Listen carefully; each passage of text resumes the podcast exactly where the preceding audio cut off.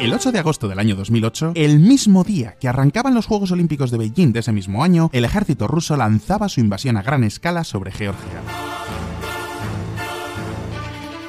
El evento más importante de la década para China, esos Juegos Olímpicos que iban a culminar el proceso de plena incorporación del país comunista a la comunidad internacional, iba a ser empañado por Vladimir Putin y sus aspiraciones belicistas. Por aquel entonces todavía no estaba Xi Jinping a los mandos de China, sino que era su predecesor, Hu Jintao, quien reaccionó discretamente pero profundamente irritado con Moscú el mismo día que la llama olímpica iluminaría China por primera vez.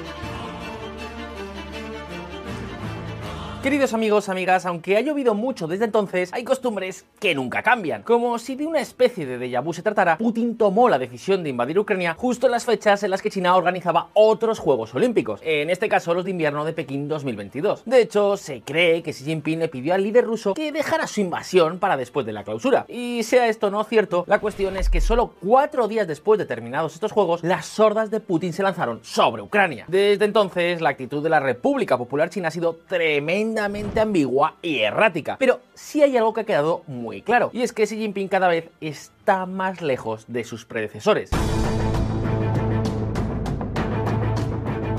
Durante todo este tiempo, durante un largo año de guerra y a pesar de los terribles crímenes cometidos por el ejército ruso, el dictador chino ha permanecido callado, al menos hasta ahora, porque seguro seguro que esta imagen va a tardar en olvidarse. Sí, finalmente se produjo la imagen que algunos dudaban que se fuera a producir y que otros anunciaban como inevitable. Los dictadores de China y de Rusia, Xi Jinping y Vladimir Putin, juntos en una cumbre bilateral en el mismísimo Moscú, un año después del inicio de la guerra. No ha sido la primera vez que se encuentran desde el inicio de la invasión, pero sí ha sido la primera vez que lo hacen al más alto nivel y en el marco de una cumbre bilateral. Quizás por eso muchos han interpretado que esta visita de Xi a Moscú es todo un espaldarazo a Putin, una manera de legitimar al mandatario ruso en la escena internacional y quizás también de blanquear sus operaciones. Más aún cuando la visita se produjo tan solo unos pocos días después de que saltaran noticias como esta. Los jueces de la CPI emiten una orden de arresto para Vladimir Putin por presuntos crímenes de guerra. Sin embargo, esto es tan solo la nota a pie de página. Lo cierto es que la visita de Xi Jinping a Rusia consiste en algo más que simples apretones de manos o sonrisas forzadas. Fue ante todo el último intento de Pekín de convertirse de una vez por todas en la capital antagónica, Washington, la alternativa clara al liderazgo occidental. Ahora bien, ¿significa todo esto que China finalmente se pondrá del lado de Rusia en la guerra? ¿Es Pekín realmente neutral como ellos defienden ser? ¿Qué demonios pretenden realmente los chinos con esta aparente aproximación a Putin? ¿Quién tiene la sartén por el mango en toda esta historia? Queridos amigos, amigas, en este vídeo vamos a responder a estas y otras preguntas. ¡Atentos!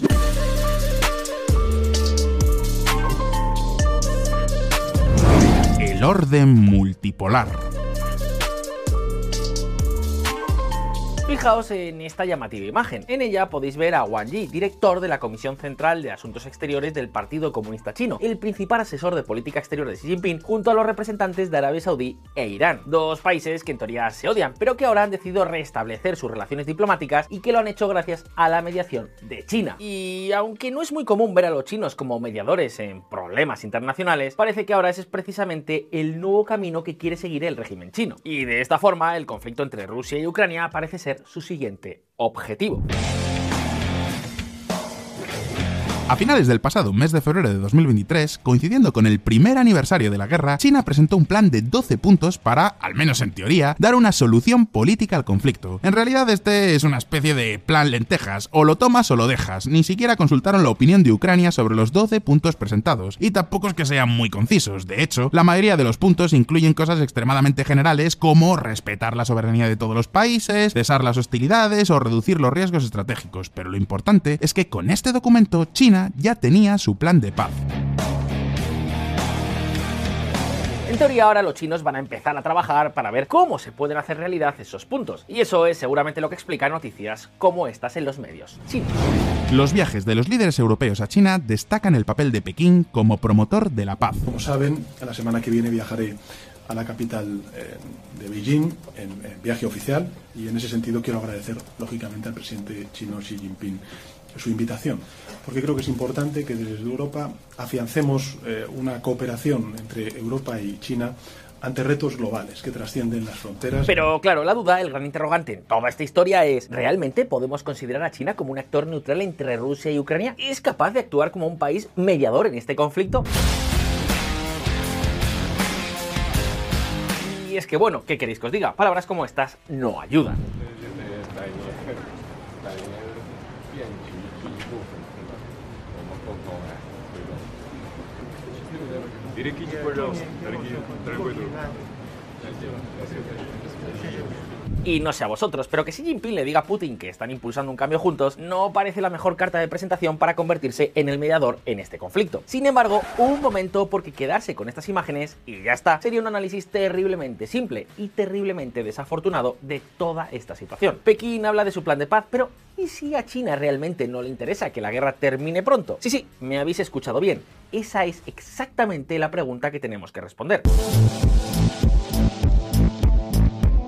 Y es que, veréis, me explico. Inicialmente esta guerra ha sido una puñeta para China. De repente, todo el mundo empezó a preocuparse por la seguridad nacional. El apoyo occidental ucraniano superó barreras que pueden ser consideradas como un precedente, por ejemplo, para Taiwán. Estados Unidos mejoró mucho su posición internacional y se permitió el lujo de restringir la venta de tecnología avanzada a la propia China. Y para colmo, pues la ralentización económica mundial contribuyó a que el crecimiento económico del gigante asiático en 2022 se quedara prácticamente en la mitad del objetivo del gobierno. Sin embargo, de perdidos al río eso parece ser lo que ha pensado Xi Jinping. Y ahora podemos encontrar tres grandes motivos que explican cómo los chinos quieren sacar tajada de la guerra. Y el primero de ellos tiene que ver con la pasta, con los beneficios económicos extraordinarios que China está teniendo por las sanciones occidentales a Rusia. ¿Queréis un ejemplo concreto de todo esto? Pues fijaos en este gráfico. Por supuesto, y tal y como os podéis imaginar, detrás de las importaciones chinas está sobre todo la energía. La guerra, las sanciones y la desconexión europea de Rusia le han permitido a China comprar cantidades récord de gas y petróleo con fortísimos descuentos, justo además cuando su economía no atraviesa su mejor momento. Rusia necesita vender todo lo que puede, aunque ello suponga vender mucho más barato y los chinos se hayan aprovechado. De esta forma, en los meses de enero y febrero de 2023, con un incremento de casi el 24% interanual, Rusia desbancó a Arabia Saudita como el mayor proveedor petrolero de la República Popular China.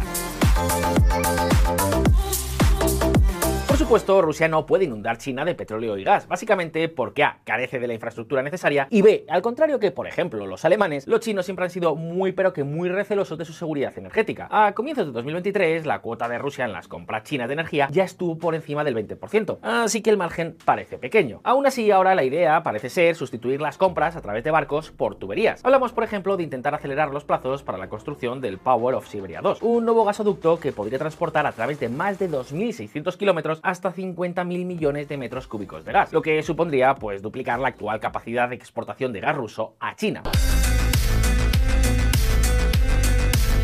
Claro que hay un problema. Las estimaciones chinas pasan por importar unos 38.000 millones de metros cúbicos de gas para el 2025, mientras que los rusos, bueno, digamos que aspiran a poder venderles casi 100.000 millones de metros cúbicos para el 2030. Y con el petróleo ocurre tres cuartas partes de lo mismo. Digamos que existe una profunda brecha entre lo que China quiere llegar a comprar y lo que Rusia quiere vender. Así que para que los chinos acepten aumentar aún más su exposición energética a Rusia, el Kremlin tendrá que comprometer precios mucho más bajos, dar garantías y pasar por el aro de lo que diga el Tito sí, porque no olvidéis una cosa, esta no es una relación entre iguales. La relación especial entre Rusia y China puede terminar haciendo que el primero se convierta en una especie de estado vasallo del segundo. Y no, no estamos exagerando. Esta es de hecho la segunda gran ventaja que la guerra puede tener para China. Una influencia política mucho más grande. Un nuevo grado de influencia que ellos mismos han bautizado con nombre y apellido. El orden multipolar.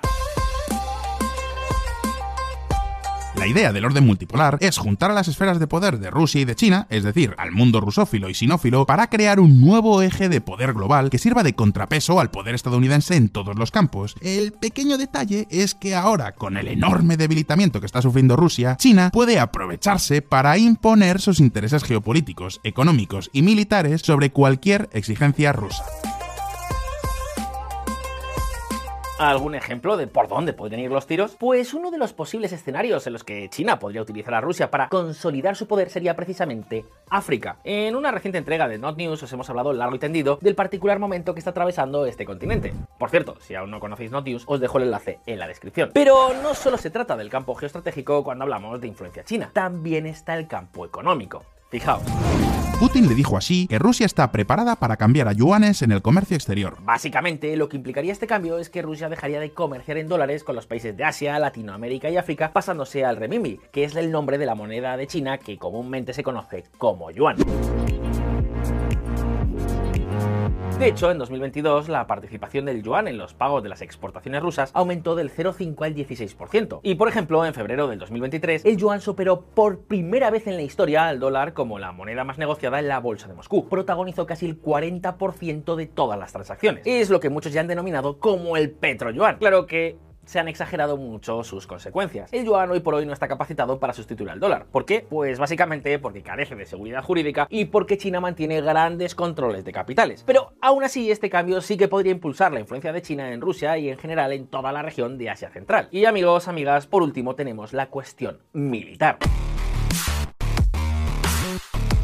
Rusia está sufriendo un enorme desgaste militar, lo que junto con las sanciones están teniendo dos consecuencias muy claras. Por un lado, la capacidad militar de Rusia se ha visto mermada, dejando prácticamente a China como la única gran potencia militar en Asia Central. Por otra parte, cuando la guerra termine y Rusia necesite adquirir nuevos equipos militares para sustituir sus pérdidas, si las sanciones no se levantan, es probable que acudan a la industria militar china para conseguir hardware y componentes. Y no solo Rusia, buena parte de los clientes de este país podrían poco a poco desplazarse a la industria china.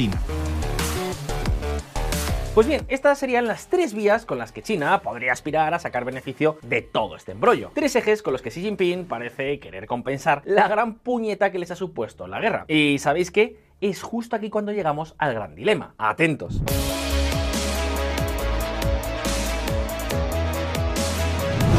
El gran dilema. Después de lo que os hemos contado en este vídeo, si tuvierais que responder a la pregunta que os hacíamos al principio sobre si China es o no realmente neutral con Rusia, ¿qué respuesta daríais? Pues seguramente sea que no, que China no tiene una posición neutral, básicamente porque Xi Jinping ha encontrado un filón en la guerra para impulsar su particular agenda de confrontación con Occidente. Además, no olvidéis que la economía china está empezando a sufrir un montón de problemas, así que nada mejor que tener a mano un chivo expiatorio. Y ya sabéis, no, la culpa de los problemas no es nuestra, es de la guerra. Sin embargo, esta no es toda la historia. Justo aquí hemos llegado a lo que podemos denominar como el gran dilema al que se enfrenta el gobierno chino. Y es que veréis, por un lado, tal y como hemos visto, la guerra puede tener beneficios para la nueva agenda de Xi Jinping, pero por otra parte también implica muchos problemas que los medios de comunicación habitualmente pasan por alto. Por ejemplo, la guerra está haciendo que el resto de países de Asia Pacífico estén ampliando su gasto militar y acercándose aún más a Estados Unidos. Y esto es algo que puede debilitar estructuralmente las ambiciones chinas de convertirse en la potencia hegemónica de esta región del mundo. Al mismo tiempo, también está contribuyendo a deteriorar aún más las ya de por sí tensas relaciones económicas, comerciales y políticas de China con Occidente, que es justo lo que este país no necesita en este momento. Digamos que la guerra ha hecho que muchos gobiernos pues perciban que dictaduras como las de Putin o las de Xi Jinping no son de fiar.